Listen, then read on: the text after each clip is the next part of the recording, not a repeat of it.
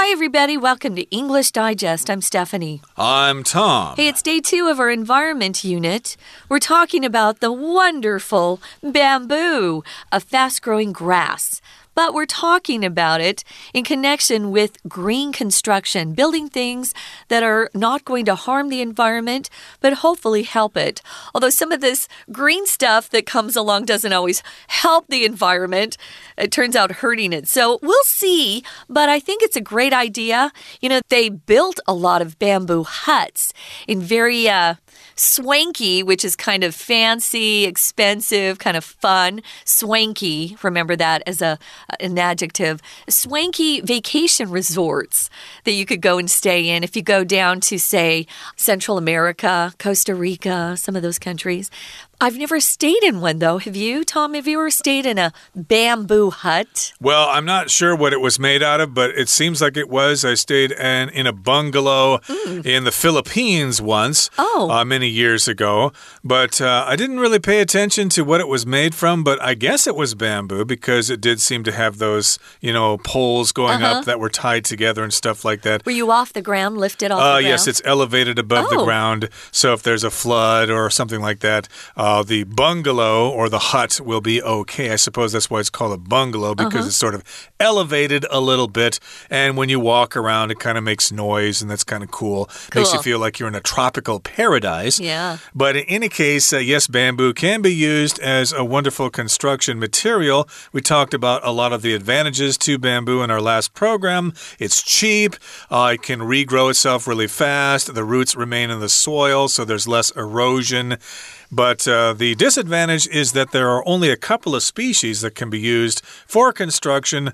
Most other species of bamboo have problems with uh, breaking and rotting and stuff like that. But as I suggested last time, well, you just uh, grow more of the good stuff and you're you're all set. You're good to go. It's a great idea. Yeah. If you're really interested in using bamboo as a construction material, you might want to check into that. So we're going to go through day two, read through it, and then we'll be back.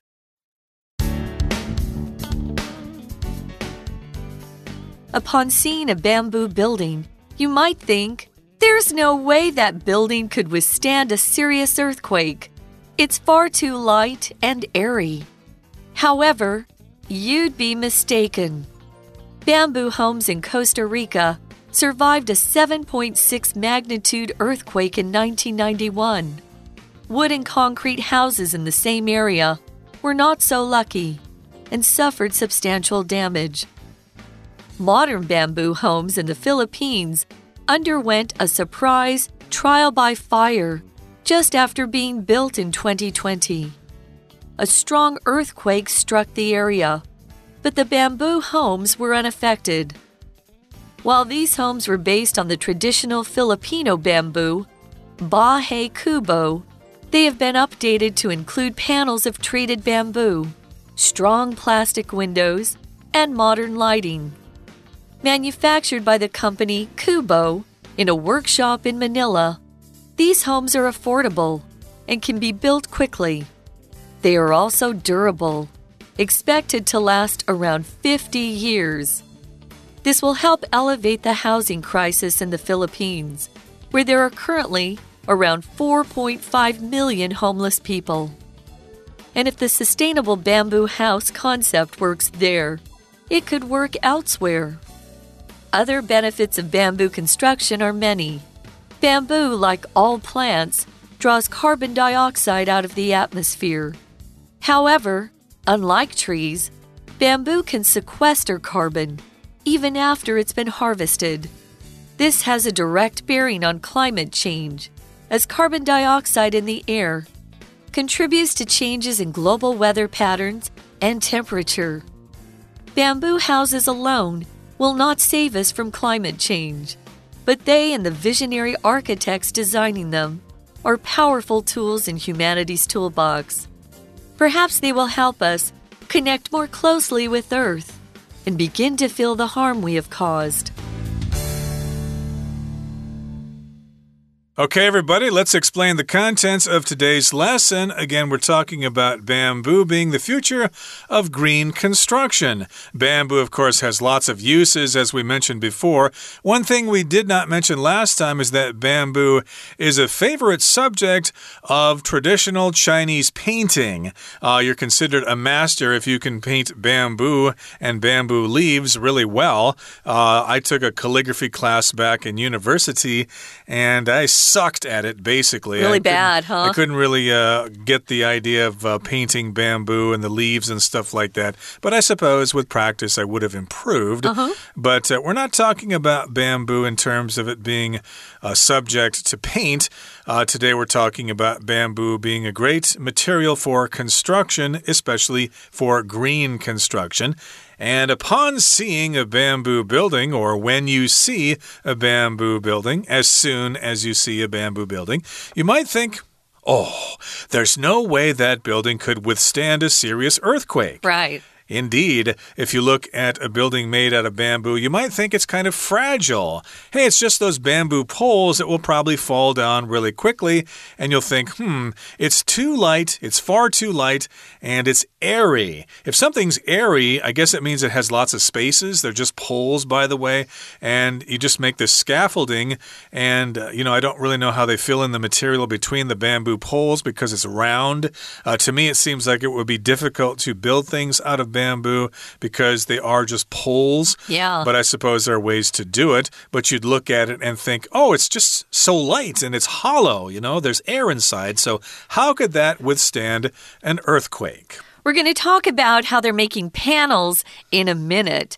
Uh, before we move on, I wanted to mention that first sentence has this phrase upon seeing or upon verb ing. We use upon as a preposition, but if you've got a verb ing after it, which is also called a gerund, um, you're using it to say on this occasion or at the time of or immediately after. So you could say, Oh, I was so joy joyful upon seeing my family for the first time in two years. So upon seeing them, immediately after seeing them, I was just so happy. So that's what that upon verb ing can be used for. So at the time of or immediately after, you can use this particular phrase. So yeah, I was uh I laughed when I first saw that sentence. There's no way this building can withstand a serious earthquake. That's what that would be my feeling because I don't know enough about construction using bamboo.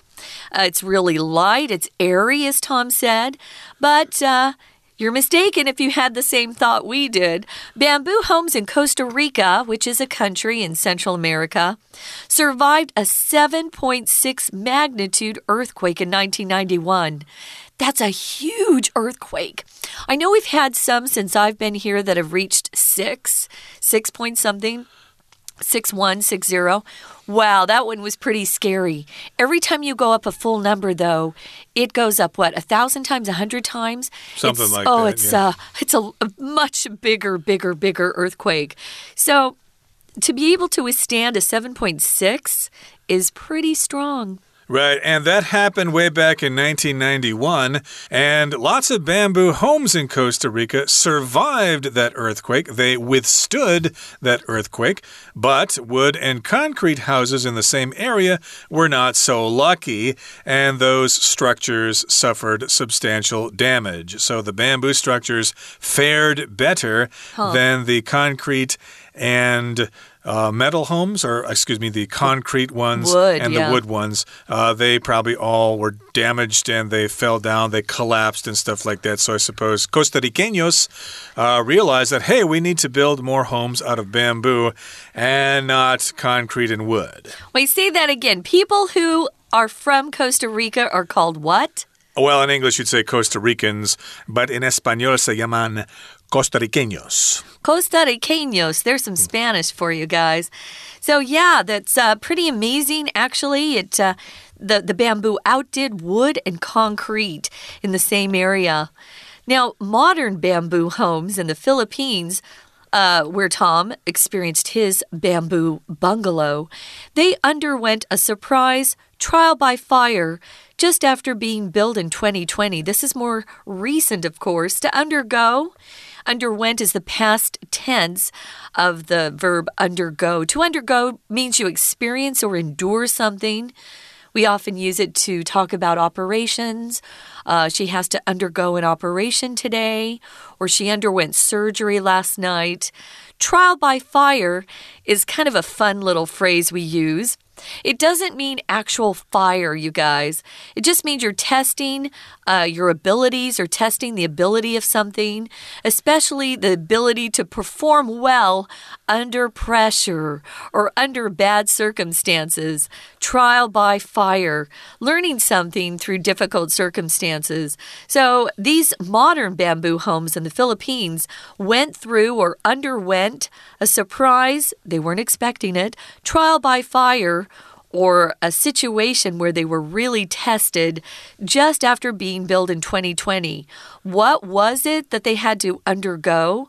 Well, they had a strong earthquake that struck the area back then, but the bamboo homes were unaffected, which is really, really uh, a moment to actually congratulate those who built those bamboo homes. Good for you guys!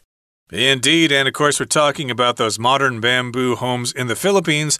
No, nobody tried to light them on fire. Of course, it was a trial by fire, which means they basically underwent uh, some kind of testing because an earthquake struck there and they withstood the earthquake, and those buildings could probably withstand the winds from strong typhoons, and they can probably withstand objects being thrown inside them when the wife and the husband start having a knockdown, drag out fight or something like that. Oh, dear. Well, that's probably not going to happen, but in any case, that does bring us to the midway point in today's lesson. Let's take a break right now, and we'll be right back. 听众朋友，大家好，我是安娜。我们昨天带大家看竹造屋，竹子这个可以当成建材，很棒的一个材料。因为其实啊，如果你有看过竹造屋的话，你可能会觉得怪怪的、细细的，都是竹子，诶，真的可以吗？但是其实哦，在哥斯达黎加还有在菲律宾，的那些竹造屋啊，他们都有经历很严重的地震，但是竹造屋都没有受到影响。诶，这是我们第一段的大意。不过我们在第一段呢，第一句要特别注意一下最前面这里的 upon seeing a bamboo building。好，那当然第一句他说的是一看到竹造屋，你心里可能会想，这种房子不可能承受这么大的地震吧？又轻又不坚固。然而你错了。好，我们要看的是一个句型，叫做一怎么怎么的时候。现在看到的是一个介系词，叫做 upon，它也可以代换成 on。那么介系词后面只能加名词或动词 ing。所以如果我们要说一看到竹造屋的时候，这个看呐，这个 see 就会变成动词 ing。upon seeing something。不过同样这个一怎么怎么的句型，在英文当中很常用的还有其他的代换。比如说，另外一组的连接词，你可以用 the minute 分那个字，the moment，或者是 the instant。你可以把 the minute、the moment、the instant 当连接词，后面再加整个句子。如果代换在这个句子当中，你可以说 the minute you see a bamboo building，逗点。好，那么另外一个三个字片语的连接词代换呢，就是 as soon as。那 as soon as 是连接词，后面也会加上句子哦。所以这句如果要代换成 as soon as，就变成 as soon as you see a bamboo building，逗点。好，这是我们第一段当中很重要的一个句型复习。We're going to take a quick break. Stay tuned. We'll be right back.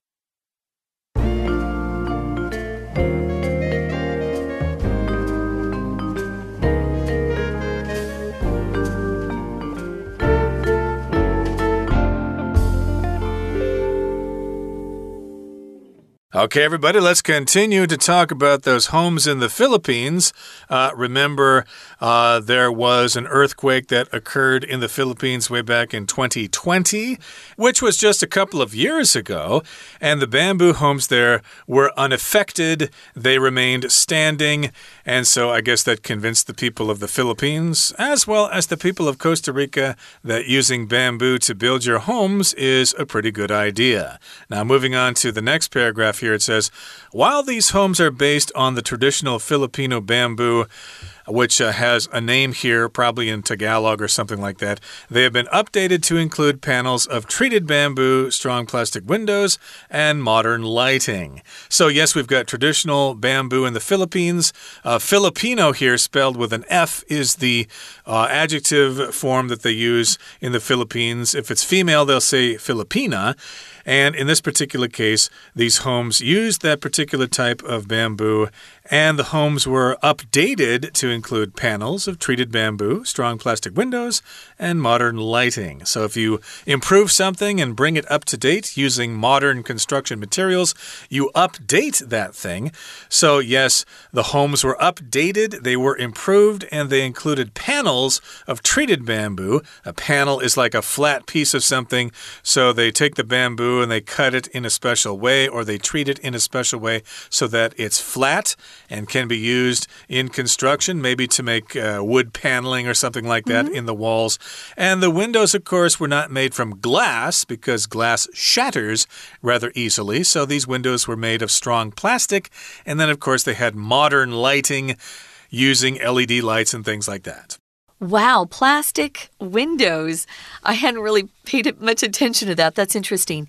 Um, I wanted to mention update as one of our vocabulary words. Um, if you look in the dictionary, you'll often see the verb uh, pronunciation is update but most of us say update. So just so you know, um, both are correct. It just means you're changing something, making something newer by including the most recent information or changes that you need to, to make. You can also update things like your wardrobe. Maybe you feel like some of your clothes are kind of old old fashioned, they're not in style. You can update your wardrobe. So they updated things, um, included panels, which Tom talked about. Can't imagine making panels of treated bamboo because they're so round. Mm. It's uh, it's fascinating to me that they can make them flat. So they're manufactured by a company called Kubo in a workshop in Manila. A workshop here, we often use it to talk about a business workshop where you go for a couple of days and you get to have practical experience learning new things in your particular field of business. But here, it's actually a place where things are made or repaired. Some people have workshops in their homes or maybe um, in the garage, they have a workshop with all their tools and things. Um, my grandpa had a workshop that was attached to his house, and he would go in there and work for hours on wood. He was a woodworker. So it's a place where you can uh, make things, repair things, keep your uh, machinery and tools for woodworking and metalworking, things like that. So they are manufactured in Manila, which is in the Philippines, of course. These homes are affordable which means you can afford to buy them. They're not too expensive. They can be built quickly. They're also durable. If something's durable, it lasts a long, long time. Uh, hopefully, you're buying things that are durable, meaning they're strong, they're in good condition, they last a long period of time. Some things just aren't durable, and you have to just, uh, you know, face it and go along with it. And other things, you want to find things that are durable. If you're buying a refrigerator or a washing machine, you hope that the company that you buy from make durable products. Indeed, and these uh, homes are so durable that they are expected to last around 50 years. So that would probably be a very good investment. And this will help alleviate the housing crisis in the Philippines, where there are currently around 4.5 million homeless people. So I suppose if you're quite rich and you've got lots of money, the idea of having a bamboo house sounds kind of cute, but you probably would not want your luxury apartment to be made out of bamboo. But uh, of course, you can make uh, inexpensive uh, homes using bamboo, and they want to alleviate the housing crisis in the Philippines. If you alleviate something, you make something less severe, less bad. Mm -hmm. Okay, so yes, of course, they've got a housing crisis there, like they do in the U.S., like especially in Los Angeles, where there are homeless people living pretty much everywhere. And so the housing crisis means that homes are too expensive, so they need to alleviate that problem. And there are 4.5 million homeless people in Manila. And if the sustainable bamboo house concept works there, it could work elsewhere. So maybe that is a solution for finding homes for all these homeless people. And they want to have sustainable bamboo houses. If something's sustainable, it can keep existing for a long time and it can be easily repaired. Yeah, you can use it without being completely used up. Uh, some resource can be sustainable, like a sustainable energy source or resource. We'll often use that to talk about uh, water resources and wind resources. It also, uh, sustainable is used to talk about involving methods that don't completely destroy something once it's being used. Uh, sustainable agriculture is popular, sustainable farming, sustainable fishing practices, things like that, where you could fish but you don't deplete the entire uh, ocean of the kind of fish that you're you're trying to uh, farm or try to um, fish and eat. So, yeah, sustainable and being sustain the sustainability factor is very important. And if the sustainable bamboo house concept works here, this idea it could work elsewhere. As Tom mentioned, we have a lot of homeless in California because the weather's nice. And even though we've given the government millions of dollars, they still don't seem to have solved the issue. So, moving on to the final paragraph. There are other benefits of bamboo construction as well. Bamboo, like all plants, draws carbon dioxide out of the atmosphere. Carbon dioxide is that gas that's produced when people and animals breathe out. When we breathe out, we breathe out carbon dioxide, we breathe in oxygen, and um, that is uh, drawing carbon dioxide out of the atmosphere. Uh, the plants are itself. The plants need carbon dioxide to breathe, to live. They actually do very well with carbon dioxide. The atmosphere, of course, here is just being used to talk about the whole mess of air that surrounds our Earth, our planet. That's the atmosphere, the Earth's atmosphere. Right, and here it goes on to say, however, but unlike trees, bamboo can sequester carbon even after it's been harvested. So you may have heard of this concept before. We're worried about carbon in the atmosphere, so people are talking about carbon sequestration, I guess that's the word, and the verb is to sequester, which means to separate something from something else. Uh, I uh, usually hear this word when I uh, hear about uh, trials. -huh. They sequester the jury, they mm -hmm. take mm-hmm. the jury and separate them from everybody else so they cannot be influenced by other opinions. In this particular case, you want to separate the carbon, you want to sequester it and store it someplace else, but it will remain in the bamboo, unlike trees, and the trees will release it into the atmosphere atmosphere after the trees have been cut down, and that's not good. So, this carbon dioxide in the air contributes to the changes in global weather patterns and temperature. To contribute to means you are helping uh, to cause something to happen. Maybe uh, you're on a basketball team or a badminton team. Uh, you contribute to the team's success by practicing hard and winning these uh, tournaments and games and things, these matches that you participate in. You can contribute in a lot of ways. Um, we usually use contribute with that word to, contribute to something else. You can contribute to the team's success. You could say, oh, heavy drinking contributed to someone's death. So that heavy drinking helped cause the death. So contribute to. Here we're using it to talk about helping to cause something to happen or take place.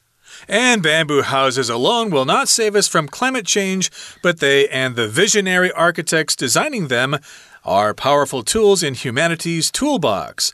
Uh, if you're visionary, that means you look to the future and you seem to know what you're doing and you can see things that other people can't see. So these architects are designing these buildings for the future and perhaps they will help us connect more closely with Earth and begin to heal the harm we have caused. Not only that, though, I think bamboo actually looks kind of cool if you build a fence out of bamboo, build furniture out of bamboo, or even the whole house itself. And I to start looking into that myself because there is lots of bamboo available here in good old Taiwan. Okay, that brings us to the end of our explanation for today. Let's listen now to our Chinese teacher.